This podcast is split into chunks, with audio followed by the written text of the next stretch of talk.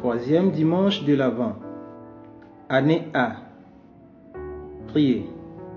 Psaume 146, versets 6 à 10. Alléluia. Loue le Seigneur mon âme, lui qui a fait le ciel et la terre, la mer et tout ce qu'il renferme. Il garde à jamais la vérité, il rend justice aux opprimés, il donne aux affamés du pain.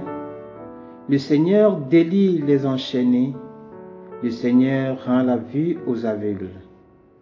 Le Seigneur redresse les courbés, le Seigneur protège l'étranger. Il soutient l'orphelin et la veuve. Le Seigneur aime les justes, mais détourne la voie des impies. Le Seigneur règne pour les siècles, ton Dieu, ô Sion, d'âge en âge.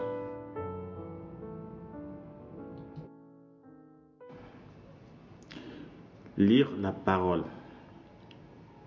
Première lecture, Isaïe 35, 1 à 6a, 10. Que soit plein d'allégresse, désert et aride, que la steppe exulte et fleurisse. Comme la saudelle qu'elle secourt de fleurs, qu'elle exulte de joie et pousse de cris. La croix du Liban lui a été donnée, la splendeur du Camel et de Saron. C'est eux qui verront la gloire du Seigneur, la splendeur de notre Dieu. Fortifiez les mains affaiblies, affermissez les genoux qui chancellent, dites au cœur défaillant, soyez forts, ne craignez pas, voici votre Dieu. C'est la vengeance qui vient, la rétribution divine. C'est lui qui vient pour sauver. Alors, ceux désirant les yeux, les aveugles et les oreilles des sourds souffriront. Alors, le boiteux bondira comme un cèdre et la langue du muet criera sa joie. Parce que qu'auront jailli les eaux dans le désert et les torrents dans la steppe. Ces cas libérés, le Seigneur, reviendront et arriveront à Sion, criant de joie, portant avec eux une joie éternelle. La joie de l'allégresse les accompagneront. La douleur et les plaines cesseront.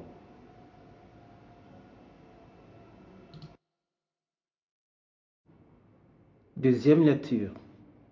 Jacques 5, 7 à 10. Soyez donc patients, frères, jusqu'à l'avènement du Seigneur. Voyez le laboureur. Il attend patiemment le précieux fruit de la terre jusqu'au plus de la première et de l'arrière-saison. Soyez patients vous aussi. Affermissez vos cœurs, car l'avènement du Seigneur est proche. Ne vous plaignez pas les uns des autres, frères, afin de ne pas être jugés. Voyez le juge se tient aux portes. Prenez, frères, pour modèle de souffrance et de patience les prophètes qui ont parlé au nom du Seigneur. Évangile, Matthieu 11, 2 à 11. Or, Jean, dans sa prison, avait entendu parler des œuvres du Christ. Il lui envoya de ses disciples pour lui dire, Es-tu celui qui doit venir ou devons-nous en, attendre un autre? Jésus leur répondit, Allez rapporter à Jean ce que vous avez entendu et voyez. Les aveugles voient et les boiteux marchent. Les lépreux sont purifiés et les sourds entendent. Les morts ressuscitent et la bonne nouvelle est annoncée aux pauvres. Et heureux celui qui ne trébuchera pas à cause de moi. Tandis que ceux-là s'en allaient, Jésus se mit à dire aux foules au sujet de Jean. Qu'êtes-vous allé contempler au désert. Un roseau agité par le vent. Alors, qu'êtes-vous allé voir. Un homme vêtu de façon discrète Mais ceux qui portent des habits délicats se trouvent dans les demeures des rois. Alors, qu'êtes-vous allé faire? Voilà un prophète. Oui, je vous le dis, et plus qu'un prophète, c'est celui dont il est écrit. Voici que moi, j'envoie mon messager en avant de toi pour préparer la route devant toi. En vérité, je vous le dis, parmi les enfants des femmes, il n'y en a pas suivi de plus grand que Jean le Baptiste. Et cependant, le plus petit dans le royaume des cieux est plus grand que lui.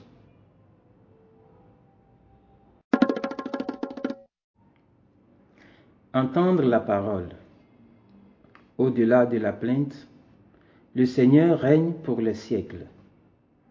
Isaïe de Jérusalem avait des raisons de se plaindre. Vivant dans la dernière partie du septième siècle avant le Christ, le prophète voyait son pays ravagé par les guerres avec la puissante Assyrie, la population réduite à la misère et privée de sa liberté le temple profané, les espérances nationales balayées et enterrées sous le joug de l'oppression.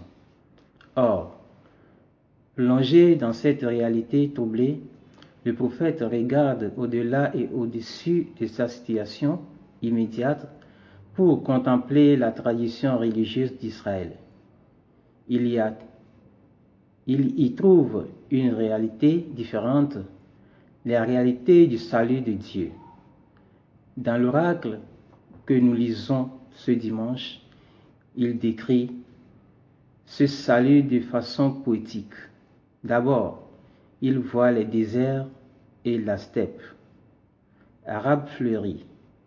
Ce regain de vie passe par la bénédiction de la pluie envoyée par Dieu pour abreuver et régénérer la nature. La création elle-même se réjouit et reconnaît la gloire et la splendeur du donateur de vie. L'humanité est invitée à en prendre conscience et à en accueillir ce réconfort. Ne crains pas, dit le prophète, si Dieu restaure la terre désolée, à combien plus forte raison restaurera-t-il son peuple? Ensuite, le prophète évoque quatre infirmités affectant le peuple, celles des yeux, des oreilles, des jambes et de la langue. Dans le contexte social de l'époque de type d'infirmité isolée de la communauté des personnes qui en étaient victimes, ces mots étaient en cours. Considérés comme la conséquence de méfaits commis dans le passé. Quoi qu'il en soit, le prophète affirme que même ce genre de distorsion peut être guéri par Dieu. Le peuple recréé enterra alors à Sion, la sainte montagne de Dieu, pour prendre possession de ce monde, de ce monde nouveau, libéré de la souffrance et des plaintes. et il le fera dans une joyeuse procession en communion de célébration avec la création tout entière. Les premiers chrétiens avaient toutes les raisons de se plaindre. L'auteur de la deuxième lecture, identifié à Jacques, l'ancien appelé le frère du Seigneur, fut martyrisé en 62 après Jésus-Christ. Le martyr n'étant pas quelque chose d'exceptionnel pour les chrétiens de la primitive Église. Les premières années du christianisme furent marquées par nombre d'oppositions et de persécutions. Pour aggraver la situation, il se trouve que la pausia, le retour de Jésus, le Seigneur glorifié, si ardemment désiré, tardait à venir. Initialement, les chrétiens espéraient voir ce retour de leur vivant. Au fur et à mesure que les années passaient, ils en vivèrent à réaliser que le Christ n'était pas prêt de revenir, ce qui aurait pu engendrer la frustration chez les croyants. Les espérances et les attentes déçues peuvent facilement conduire au découragement qui, à son tour, engendre la plainte et finalement le conflit. L'auteur avertit les chrétiens pour qu'ils ne tombent pas dans le piège de la discrimination les uns contre les autres. De telles attitudes, en effet, détruisent l'unité de la communauté et la personne qui cause ces divisions en cours de jugement. L'exhortation positive dans cette lecture attire l'attention sur les attitudes que les chrétiens devraient cultiver. Le premier, la première est la patience à la ressemblance du laboureur qui attend la moisson. Ce dernier fait confiance en Dieu qui donne le nécessaire en temps voulu et assure le bien-être. Jacques poursuit avec l'exemple des prophètes en ayant peut-être à l'esprit les oracles d'Isaïe. La plupart du temps, les prophètes ont parlé dans un contexte de souffrance, de persécution et de désespérance. C'est en ce contexte défavorable qu'ils lançaient fidèlement leur message. Les chrétiens sont appelés à imiter leur patient endurance, de fait que elle leur est indispensable pour attendre l'intervention salvique de Dieu qui, en dépit de toutes les incertitudes, viendra sûrement car ce dernier ne peut manquer à ses promesses. Jean-Baptiste avait lui aussi toutes les raisons de se plaindre. Il avait sûrement entendu parler des actions de Jésus.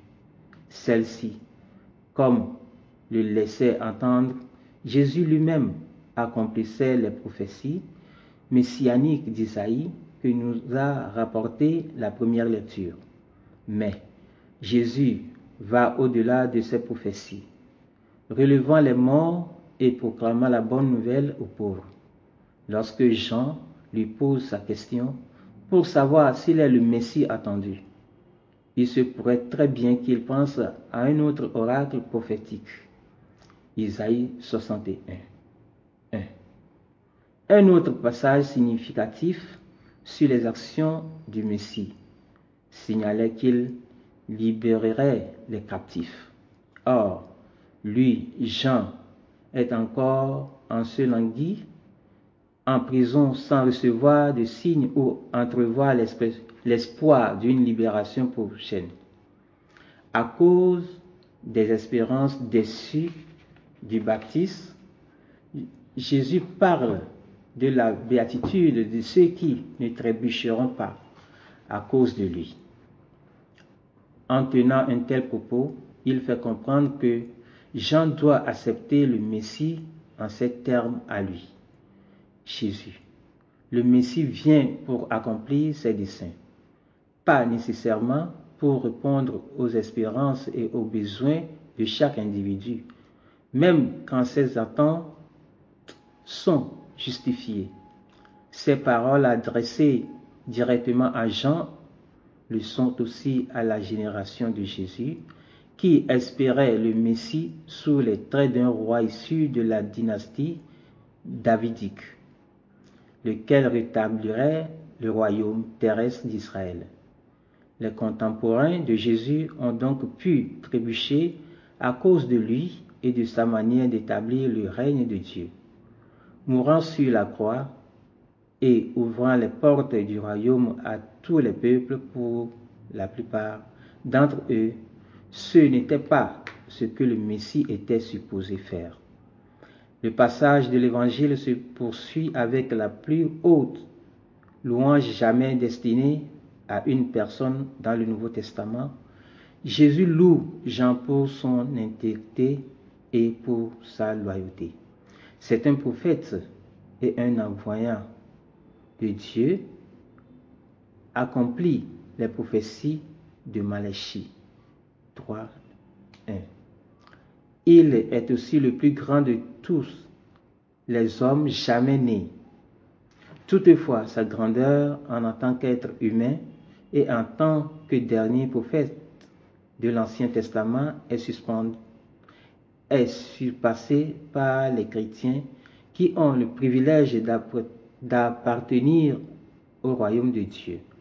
L'auteur de l'Évangile veut mettre en lumière ce grand privilège et l'infinie dignité dont jouissent ces derniers en raison de ce que Jésus a accompli pour eux.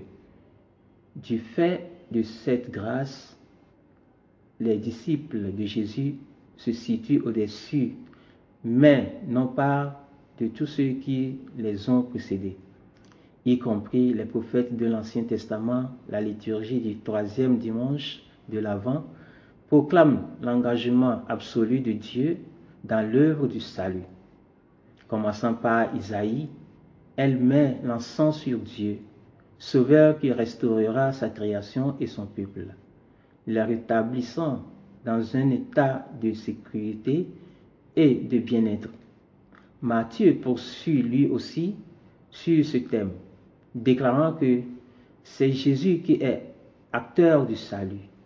En raison de ce qu'il accomplit, ses disciples peuvent être sûrs de la dignité qui leur a été conférée et de l'avenir encore plus merveilleux qui les attend.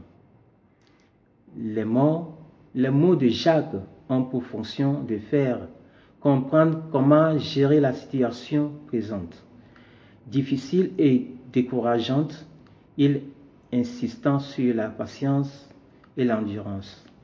Matthieu, quant à lui, prêche la confiance en l'action de Dieu. Nous devons laisser Dieu être Dieu et agir de la façon et autant qu'il a choisi.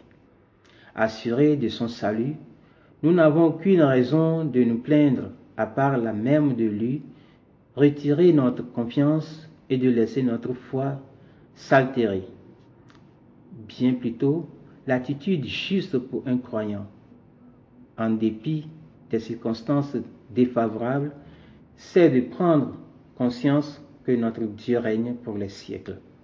Nous qui croyons en lui, pouvons être sûrs de son salut. Par conséquent, avec l'auteur du psaume 146, nous pouvons chanter dans la confiance le chant de louange et d'action de grâce le joyeux Alléluia que nous propose la liturgie.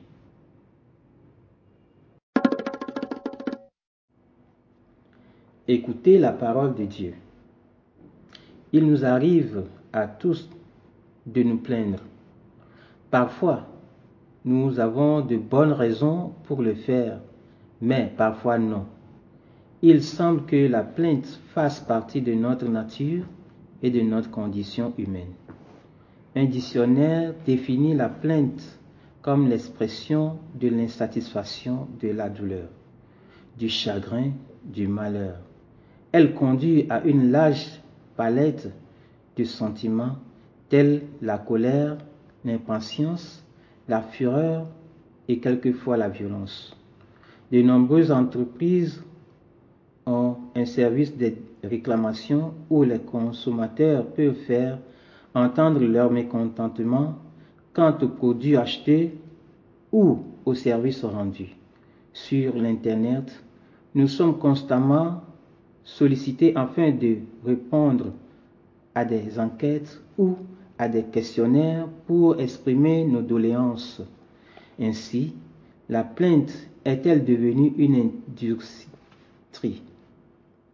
Dans certains cas, toutefois, il est nécessaire de porter plainte pour attirer l'attention des autorités sur la violation des droits des personnes et des communautés, de signaler les dysfonctionnements même dans nos relations. Les plantes jouent un rôle de signal d'alarme à l'égard des autres pour leur faire comprendre que certaines choses faites ou dites blessent et ont des conséquences négatives. En politique, tout particulièrement après des élections, des partis peuvent contester les résultats et souvent, ainsi que nous l'avons vu dans nos pays. Ces plaintes engendrent la violence. Dans les bassins d'emploi, les travailleurs se plaignent également des conditions de travail iniques, des salaires insuffisants, etc.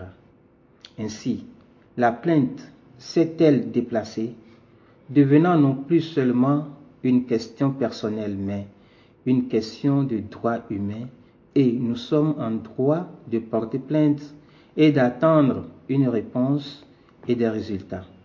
Cette compréhension de la plainte a certainement sa place dans la réalité humaine et nous en avons vu certains aspects positifs, cependant elle peut aussi engendrer des conséquences négatives comme dans les cas de conflits et de violence.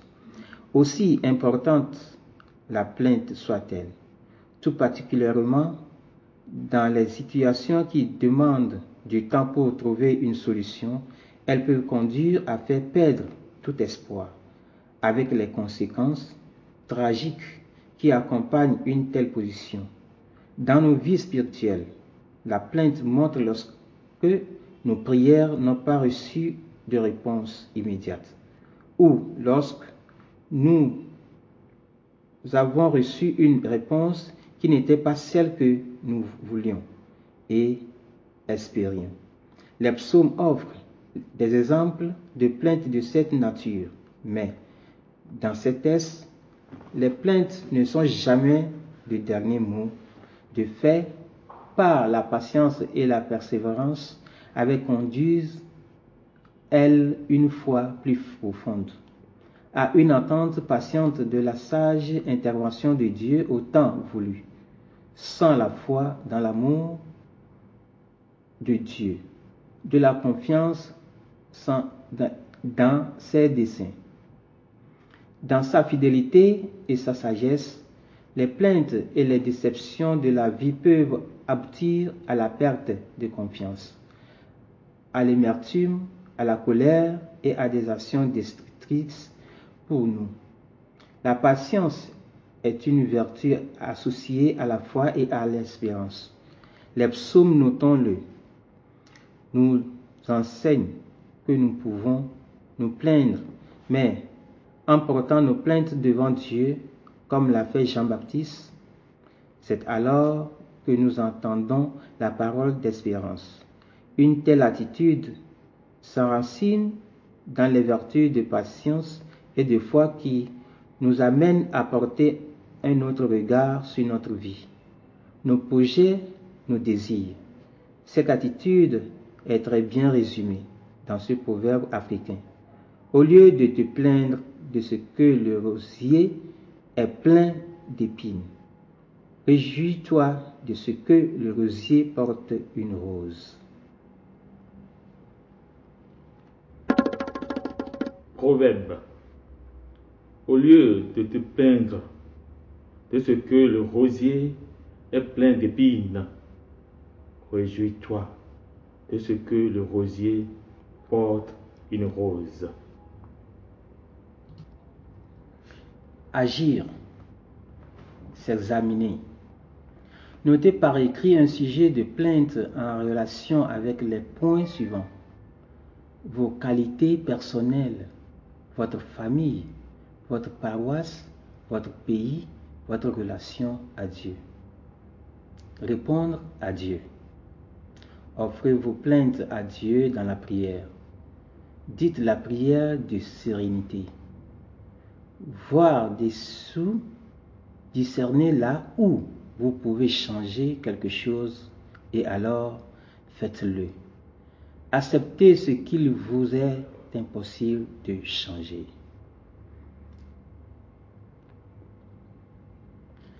Répondre au monde.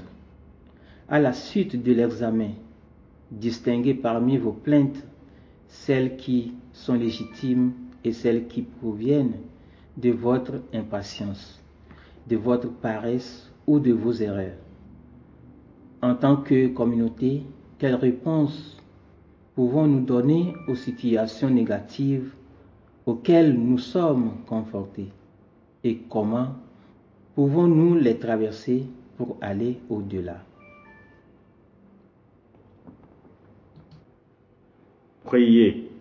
Dieu, accorde-moi la sérénité pour accepter les choses que je ne peux pas changer, le courage pour changer celles que je peux changer.